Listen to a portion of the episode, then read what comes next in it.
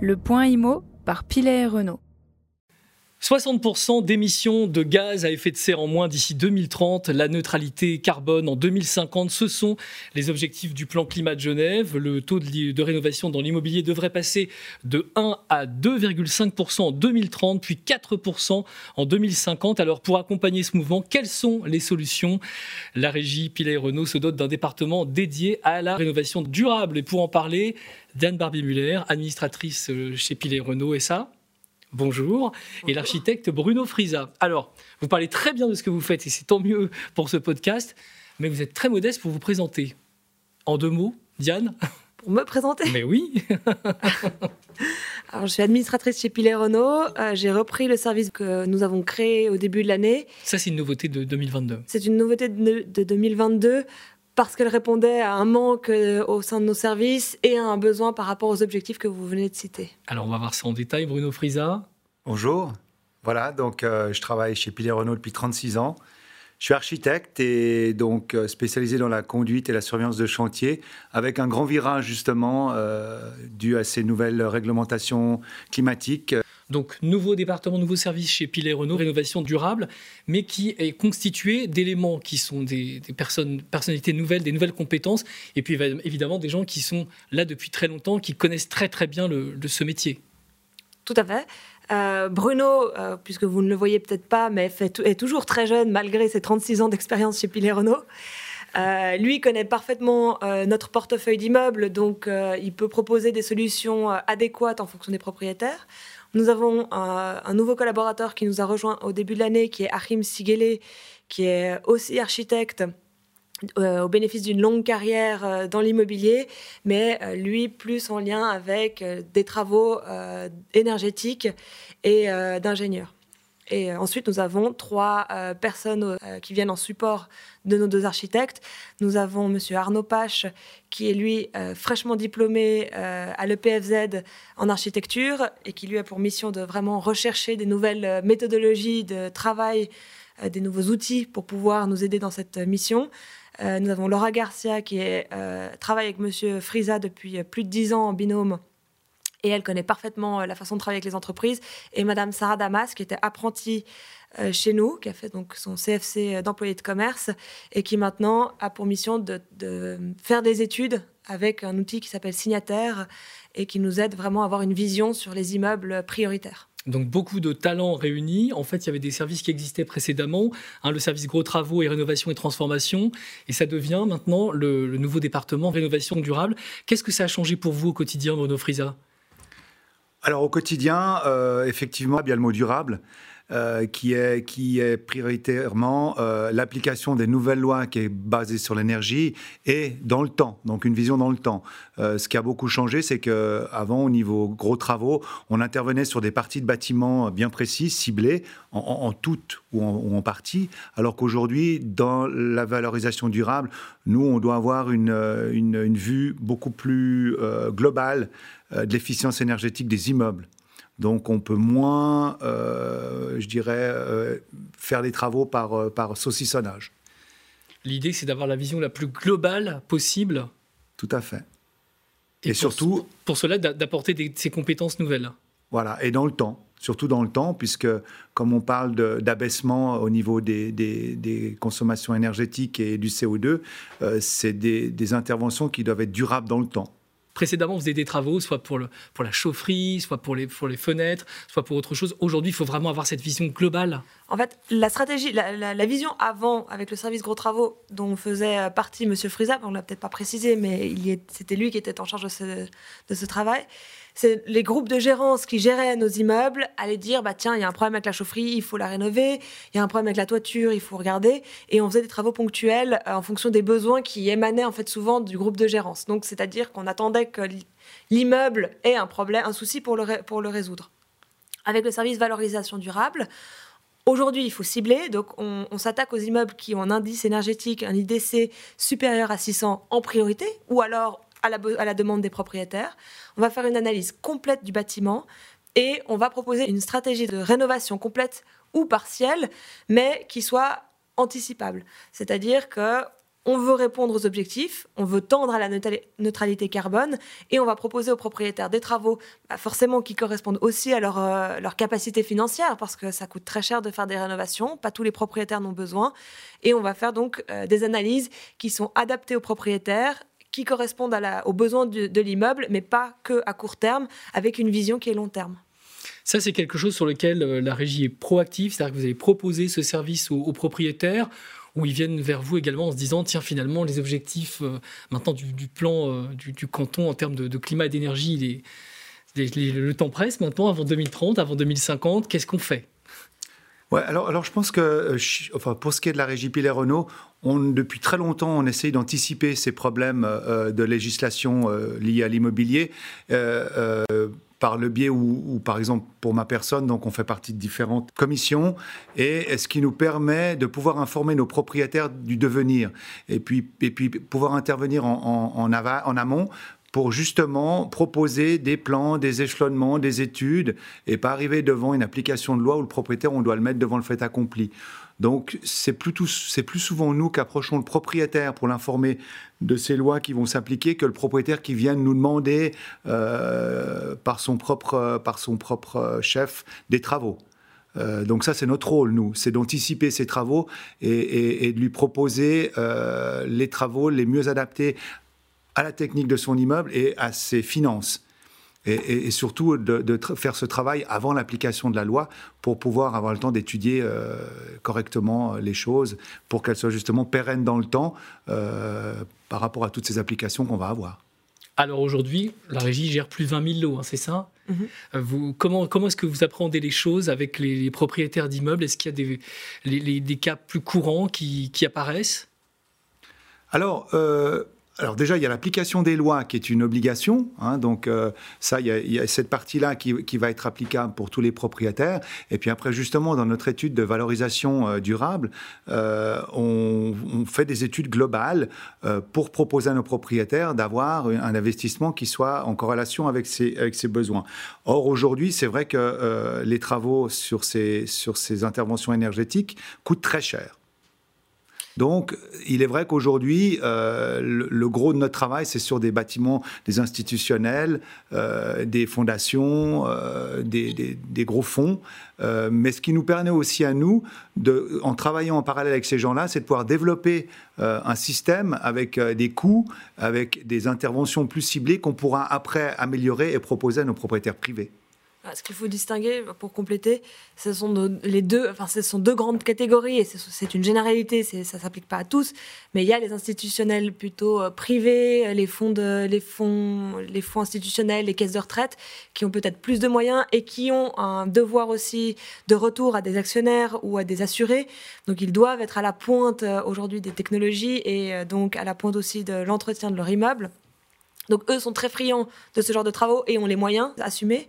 Et en parallèle, il y a les propriétaires privés qui ont peut-être envie de les faire, mais qui n'ont pas toujours les moyens.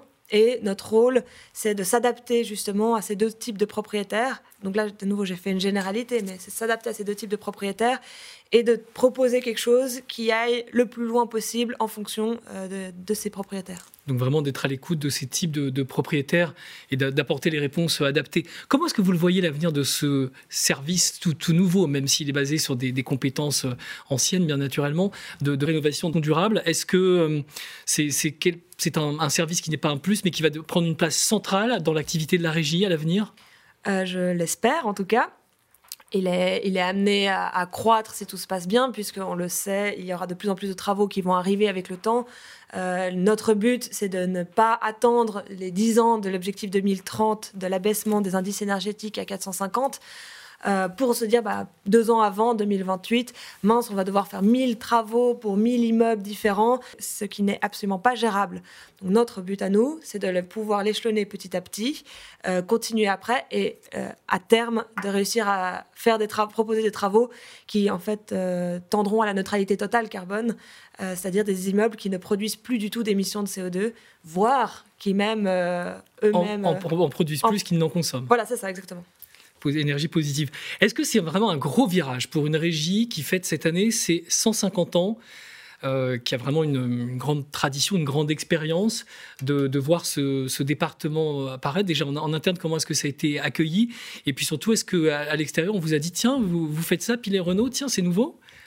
Alors, en interne, ça a été très bien accueilli parce qu'en plus, ce service euh, permet de soulager les, la gérance qui, eux, gèrent déjà beaucoup de dans la, gestion courante des immeubles, les travaux courants, les rénovations d'appartements. Euh, ne plus avoir à, se focaliser sur aussi le potentiel de développement de l'immeuble, c'est un soulagement. Après, par rapport à Alexandre, c'est vrai que Pilet Renault, on a toujours eu à cœur le développement durable. On a fait depuis longtemps déjà des mesures, euh, des mesures ciblées. Euh, Bruno Frisa avait déjà fait des, travaux euh, de rénovation énergétique. Là, on l'a formalisé avec un service officiellement dédié pour ça, mais on en faisait déjà avant. donc nos clients qu'on gère ont, conscience que maintenant on veut vraiment mettre l'accent sur ce point-là, mais ce n'est pas une révolution chez Pilet Renault c'est dans, le, terme rénovation durable, parce qu'on comprend que effectivement il y a des dépenses qui vont être engagées pour les propriétaires. Ce sont des investissements, pas des dépenses. Tout à fait, ce sont des investissements. D'ailleurs, euh, l'État euh, en a conscience puisqu'ils ont changé leur pratique. Aujourd'hui, des, travaux de rénovation énergétique ne sont plus considérés comme une plus-value, plus-value, mais comme de l'entretien. Donc il y a un changement de mentalité aussi au niveau de l'État.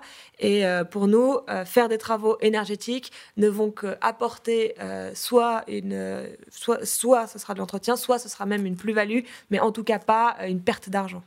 Bruno Frisa, vous qui avez l'habitude des relations avec les propriétaires depuis euh, une trentaine d'années, c'est un gros virage pour eux, cet accompagnement Ou est-ce que c'est quelque chose qui est bien compris, bien intégré? Comment est-ce que vous voyez les choses? Non, je pense qu'aujourd'hui, avec euh, toutes les informations qu'on peut obtenir, les propriétaires sont tout à fait au courant euh, de, l'évolution sur, euh, sur les techniques de bâtiment pour, pour ces déperditions énergétiques. Le, gros problème aujourd'hui, c'est qu'on a un gros challenge au niveau de l'application de ces lois pour avoir une neutralité carbone que financièrement les propriétaires aujourd'hui ne peuvent pas assumer. Mais ils en sont très conscients. Je veux dire, nous, on a fait une campagne l'année dernière justement sur, sur cette future loi d'énergie euh, nos propriétaires sont ceux qui, en tout cas, ne l'étaient pas par le, par le biais de médias ou autres, l'ont été euh, informés déjà, depuis plus d'une année pour ce qui est de notre régie. Donc non, non, ils, sont tout à fait conscients de, de, l'enjeu. Mais aujourd'hui, on n'a encore malheureusement pas les outils, tant au niveau des subventions, tant au niveau de l'application des lois, euh, de la souplesse pour ces propriétaires-là. Est-ce qu'il a été compris aussi qu'il y, a un coût de l'inaction, c'est-à-dire qu'attendre en se disant tiens, on verra beaucoup plus tard, euh, risque de coûter aussi plus cher. Alors, de toute façon, tous les investissements qui sont faits sur les immeubles depuis, depuis des, nombreuses années, euh, euh, pas seulement sur l'énergétique, mais sur tous les travaux d'entretien, on sait que des travaux d'entretien qui sont repoussés dans le temps coûtent plus cher parce que, parce que la dégradation, parce que, parce que l'application doit se faire en urgence. Euh, donc, ce n'est pas seulement pour les travaux énergétiques. Là, on, parle sur euh, les entretiens d'immeubles en général depuis, depuis, depuis, depuis que ça existe. Euh, il y a des travaux qu'on ne peut pas repousser indéfiniment, même, même si ce n'est pas les travaux énergétiques. Donc, non, non, l'efficience des travaux, c'est pour ça qu'on on, s'est lancé dans, dans, cette, dans cette pratique d'études vraiment approfondies des immeubles pour pouvoir justement euh, euh, avoir euh, un détail des travaux qui sont à faire à, moyen, à court et à long terme.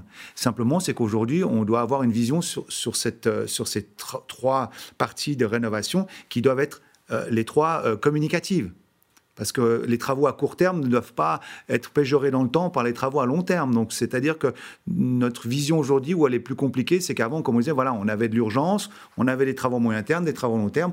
Aujourd'hui, les travaux qu'on fait en urgence ou qu'on fait à moyen terme doivent être susceptibles d'être adaptés et englobés par les travaux à long terme et pas recommencer euh, des travaux dans le temps. Diane Barbier-Muller, le, canton donc ambitionne d'augmenter ce taux de rénovation, de, de multiplier par plus que 2 d'ici 2030, par 4 d'ici 2050. Est-ce que vous la, sentez, cette tendance à, l'évolution des, rénovations arrivées, ou est-ce que ça traîne un petit peu des pieds sur le marché encore aujourd'hui? Sur le marché, il faut toujours. C'est de l'immobilier, hein, donc euh, tout est un peu plus lent que dans d'autres secteurs d'activité. Euh, la tendance, elle est prise, on le voit, euh, de plus en plus de personnes parlent de ça, les propriétaires s'y intéressent, donc tout ce qui est écologique est, est relevé. Maintenant, euh, et puis le problème, vous l'aviez dit tout à l'heure, c'est l'immobilier et les immeubles sont une des principales causes d'émissions de CO2. Donc il y a quelque chose à faire là-dessus. Maintenant, sur les moyens d'y arriver, c'est là le, problème, parce que bah, politiquement, c'est encore un domaine, l'immobilier, qui est assez méconnu, donc les gens ne comprennent pas très bien.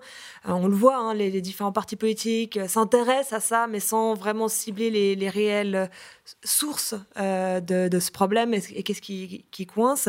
On a des projets de loi pour faire des, bâtiments en bois, pour faire des toitures végétalisées, mais aujourd'hui, c'est pas ça qui pose problème, c'est vraiment comment on peut amener les propriétaires à le faire comment les encourager. Et, euh, je pense que euh, en termes de subventions, il faut se dire est-ce qu'on est prêt à mettre les moyens, euh, aider les propriétaires à faire ces travaux-là, ou en termes de, propositions d'idées, en termes de formation. Enfin, il y a plein de domaines qui manquent encore un tout petit peu. Et c'est bien que vous soulignez tout ça, parce que c'est vrai que dans l'esprit du, public qui est très conscient et qui est très désireux que ça change, les gens se disent mais qu'est-ce qu'elle fait ma régie? En fait, la régie, la régie, elle est là pour accompagner. Ce sont les propriétaires qui ont le dernier mot, qui décident qui investissent. Et la, régie a le rôle d'accompagnement euh, dans, dans, cette voie-là. Tout à fait. Et quand vous parlez avec des propriétaires aujourd'hui, bah, nous, c'est quelque chose qu'on soulève, c'est le manque de moyens, euh, le manque de vision, le problème aussi, alors c'est secondaire, hein, mais l'exemplarité de l'État. typiquement, l'exemple qu'on nous cite régulièrement, ce sont les fenêtres, les changements de fenêtres que tous les propriétaires privés ont dû terminer avant 2018 avant 2018, euh, mais que l'État n'a toujours pas terminé. Euh, donc, euh, beaucoup de nos propriétaires, quand ils n'ont pas les moyens, nous disent mais de toute façon, nous on n'a pas les moyens, l'État l'a, et eux ne font pas ces travaux-là. Même si c'est un gros budget, et malheureusement l'État aurait peut-être dû s'y prendre plus tôt. Eux aussi s'y sont mis un peu tard, et maintenant ça prend du temps à ce que les immeubles en main publique se mettent à la page aussi de ces, de ces contraintes. Les démarches aussi pour les propriétaires sont, compliquées au niveau administratif? Vous les accompagnez là-dessus, j'imagine? Alors tout à fait, et, on voit aujourd'hui que justement dans notre profession, euh, en tant qu'architecte, on maîtrise plus euh, l'ensemble du dossier parce qu'on doit être accompagné aujourd'hui avec euh, tout, type de métiers adjacents, ingénieur thermique, ingénieur civil et autres. Il faut beaucoup de compétences. Aujourd'hui, il faut énormément de compétences et, beaucoup de compétences diverses qu'on peut plus nous avoir au sein, au sein d'un seul architecte. Et, c'est vrai qu'aujourd'hui, tous ces frais alourdissent encore les frais de, rénovation. Et, aujourd'hui, on peut dire qu'un propriétaire qui fait un assainissement énergétique, euh, ce n'est pas les subventions actuelles qui le décident. Donc aujourd'hui, il faut être très clair, les subventions qui sont données ne peuvent pas aujourd'hui décider un propriétaire à faire des travaux euh, énergétiques. Ça ne suffit pas. Ça ne suffit pas. Et on voit aujourd'hui, ça, diminue un peu les coûts, mais disons, aujourd'hui, on ne peut pas euh, affirmer qu'un propriétaire peut décider à faire ses travaux parce qu'il a des subventions. Le nouveau département euh, rénovation durable, qu'est-ce qu'il apporte comme solution? Quelles sont les premières solutions qu'on peut apporter? Euh, les premières, c'est l'accompagnement de savoir comment ces travaux peuvent être financés dans le temps, euh, raison pour laquelle euh, la vision globale sur l'immeuble doit être faite de façon à savoir si on n'a pas les financements dans la totalité, qu'est-ce qui est prioritairement à faire et qu'est-ce qu'on peut échelonner dans le temps. Et vous avez une vision sur 5 ans, 10 ans? Qu'est-ce qui, qui est juste aujourd'hui? Alors, comme Diane le, spécifiait avant, nous, on aime bien travailler en aval pour pas être pris de court, euh, soit par les nouvelles lois, soit par les applications.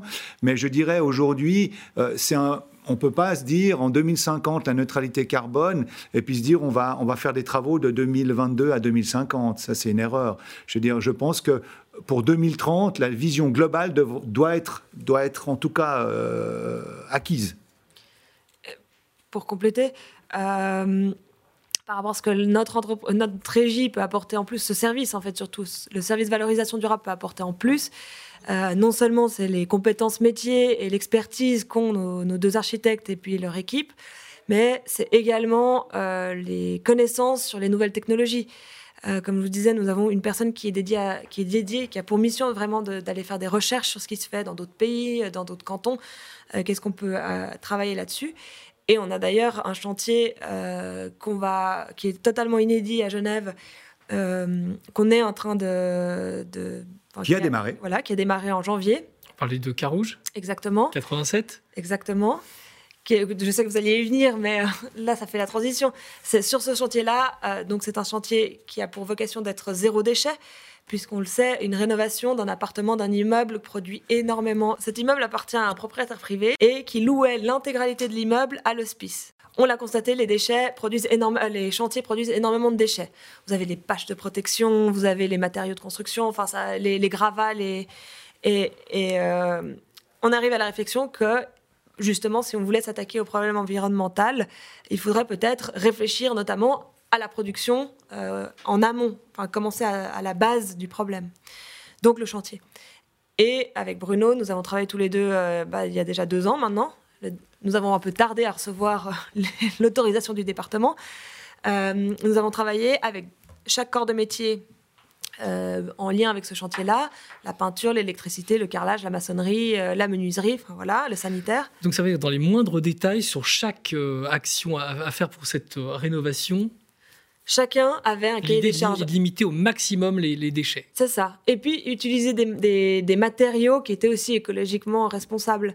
Donc ils ont tous eu un cahier des charges précis et une mission qui était aujourd'hui vous faites comme ça, c'est super. Et maintenant il faut aller chercher beaucoup plus loin que tout ce que vous faites de plus écologique pour aller trouver des solutions alternatives bah, typiquement, ne plus utiliser de bâches en plastique pour protéger le chantier, mais quand même le protéger, euh, des peintures responsables. alors, euh, je suis indiscret, mais si on met pas de bâches en plastique, on met quoi du, ah, il y, a des, il y a des. Alors, euh, je dirais, on a même, si je peux en rajouter, on a même été plus loin. C'est-à-dire qu'aujourd'hui, euh, quand on parle de zéro déchet, on peut avoir beaucoup de gens, mais nous aussi, on le fait. Oui, euh, les gens peut-être vont employer une peinture écologique, mais derrière, le peintre va mettre un, plastique qu'il va acheter à la poubelle. voilà. Nous, on a été beaucoup plus loin. C'est-à-dire que détail. on a. Alors, le souci du détail, non, on a ciblé quatre points. C'est-à-dire, pour l'écologie, c'est pas simplement le produit employé. C'est d'où il vient, comment on l'applique et comment il vit dans le temps.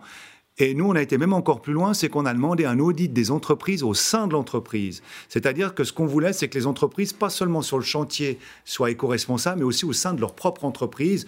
Euh, par exemple, voir s'ils avaient des voitures électriques au sein de l'entreprise, des vélos électriques, voir s'ils avaient une personne dédiée euh, aux, excédents de chantier, euh, aux, valorisations des produits qu'ils récupéraient. Donc ça, c'était la première chose, c'est d'abord voir si l'entreprise, au sein elle-même, avait déjà une éco-responsabilité. Après, ça a été sur le choix des matériaux, donc exclusivement des matériaux fabriqués en Suisse, et dont les fournisseurs donnaient aussi c'était aussi le but, c'est que le fournisseur donne aussi une garantie sur le matériau éco-responsable, l'application par l'entreprise des produits sur le chantier et à la finalité, le suivi et la trace de tous les déchets. Donc, c'est quatre volets qui étaient importants.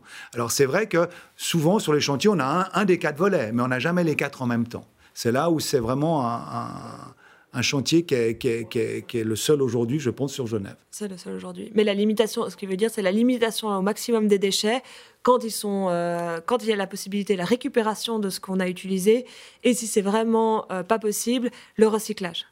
C'est-à-dire pas simplement jeter tout en bloc. Euh, il y a vraiment une volonté de réutiliser les déchets que nous n'avons pas pu utiliser. Sur place, sur le chantier, on essaie de recycler au maximum. Bien sûr en limitant tout ce qui est transport. Donc vous avez vraiment eu cette vision globale dans les détails de, de toutes les actions à mener. C'est ça. Et de revaloriser surtout les produits déjà qui étaient sur le chantier. Donc ça, c'est un, un, projet unique en son genre. L'idée, c'est que, évidemment, une fois qu'il est vu, abouti et reconnu, il y en ait d'autres comme cela. Bien sûr. Aujourd'hui, on a... Ça sera un label. Voilà. Pourquoi pas? On a fait travailler les entreprises aussi avec la, bah, pour elle ce sera une super vitrine euh, de pouvoir euh, garantir de, remplir à ces, critères. Et nous on aimerait bien reproduire l'expérience pour plusieurs chantiers d'autant qu'on a observé la plus-value euh, causée par cette stratégie là puisqu'il y avait quand même des moyens mis en œuvre n'était pas pas beaucoup plus importante que le chiffre le chiffre l'enveloppe globale. Donc en fait il y, y, a une intelligence et un bénéfice commun euh, entre le commanditaire des travaux et tous ces fournisseurs. Le choix des fournisseurs, c'est vraiment très important. Oui, tout à fait. Ce sont des entreprises avec lesquelles on avait l'habitude de, travailler, en qui on avait confiance. Euh, dont on savait que si elles s'engageaient sur un projet, elles feraient tout pour tenir euh, les exigences qu'on leur, qu'on leur demandait. Et, à ce stade, elles jouent le jeu et ça s'est bien passé. Bruno Frisan, on dit il y a quelques minutes dans le, nouveau service valorisation durable, il y a de nouveaux talents qui sont arrivés, euh, qui euh, essaient de dénicher les, dernières nouveautés. Vous, qu'est-ce que vous avez, avec toute votre expérience, qu'est-ce que vous avez appris de nouveau? Est-ce qu'il y a des choses sur lesquelles vous vous êtes dit, tiens, euh, c'est un, peu la révolution, ça, ou est-ce que finalement c'est plutôt à la marge? Alors, pour ma part, bon, effectivement, quand on arrive à 36 ans de métier dans la même société, on a un peu la même vision. Donc on travaille un petit peu avec les acquis. Euh, pour moi aujourd'hui, c'est une, une, grosse remise en question parce que je vais dire, je peux plus travailler comme je travaillais avant. Donc pour moi, c'est beaucoup plus compliqué qu'une euh, personne qui sort de l'EPFL aujourd'hui, qui a déjà euh, une approche beaucoup plus constructive et, et, déjà qui a eu les moyens à l'école et autres d'étudier ce genre de choses. Donc c'est vrai que pour moi, c'est un gros virage. Mais ça fait plus peur que ça en a l'air c'est parce qu'on a toujours l'habitude d'appliquer un, procédé. Puis quand on vous dit d'en changer au bout de 30 ans, ben, vous vous dites c'est toute une révolution. C'est plutôt dans la perception, l'état d'esprit que, que, la, révolution se fait. fait. Dans les faits, c'est plus, simple qu'il n'est paraît. On le constate sur le zéro déchet où on n'osait pas parce qu'on s'est dit on va avoir des coûts qui vont être faramineux. Euh, et honnêtement, les, coûts, bon, il y a une grosse étude en aval, hein, euh, mais hormis la grosse étude en aval, on se rend compte que la finalité des coûts, elle n'est pas aussi exorbitante que ça. Et, et je pense que sur l'énergie, ça sera la même chose. Euh, on, quand on nous a indiqué qu'on pourrait plus travailler que des énergies fossiles, donc plus de chaudière, euh, pour nous, euh, en tant que c'est impossible. durable, on s'est dit, mais c'est impossible. Comment, comment on peut chauffer un immeuble sans, alors qu'on n'ait plus de mazout ni de gaz? Bah non, on voit que, euh, on voit qu'avec les nouveaux moyens, on y arrive. Simplement, c'est que ces moyens sont encore un peu trop chers. Mais je pense que dans le temps, avec l'application des lois, tous ces matériaux vont, vont baisser de prix aussi. Euh, aujourd'hui, on, on, entame un virage. Bah, c'est clair que les matériaux à disposition coûtent cher, mais, mais forcément, dans le temps, ça va, ça va baisser. Mais Bruno a un avantage, c'est que c'est un très bon ambassadeur pour nos propriétaires. Euh un peu réfractaires qui nous disent oui, mais justement, c'est impossible. Il a une telle expérience et un tel caractère que dès qu'on lui demande quelque chose, c'est d'abord non, c'est impossible, vous n'y arriverez jamais, mais une grande ouverture d'esprit qui lui permet une adaptation. Le chantier zéro déchet, quand je lui en ai parlé la première fois, il m'a dit mais ça fonctionnera jamais, ça marchera pas. on, a, on en a parlé une demi-heure et quand on a eu la séance le lendemain avec les entreprises, il connaissait mieux le sujet que moi et, euh, et il était convaincu. Donc en une journée, il est capable, enfin très rapidement, de faire le switch et de s'adapter à la situation, de faire ses recherches en amont et d'être convaincu et plus convaincant je dirais que n'importe quelle personne qui était euh, de base euh, idéaliste par rapport à ce genre de projet. Donc si je comprends bien, toute la plus-value de ce nouveau service valorisation durable chez Pilet Renault, c'est cette alliance de la, de la grande expérience que, que, vous avez, des nouveaux talents qui arrivent, qui sont vraiment à l'affût des, des innovations, et qu'on ait toute cette cohérence entre tout cela? C'est ça, c'est euh, la connaissance qu'on a justement grâce à ces différents profils et euh, qui justement ont quand même une, bonne base, une solide base, euh, soit, soit d'expérience, soit de formation, et qui peuvent juste chercher des solutions. Bah, Aujourd'hui, on parle de chauffage, on a des outils qui permettent d'optimiser le chauffage, de réduire la consommation avec des systèmes de captation de la, la température extérieure qui adaptent l'émission de chauffage dans les immeubles. On a plein de recherches, plein de solutions. Ça, on peut retrouver l'article sur le, le, site de Pilet Renault. C'est ce petit boîtier qui est relié à la météo, c'est ça, et Tout qui, à fait. qui commande la chaudière. Donc ça veut dire que même sans changer la chaudière, on peut déjà faire de bonnes économies. Tout à fait, ouais. exactement. Et ça, c'est tout bénéfique pour les locataires à ce stade, puisque ce sont eux qui payent euh, les, les rénovations d'immeubles. Mais le, le, boîtier permet quand même euh, que le enfin, de faire en sorte que le propriétaire puisse y retrouver quelque chose.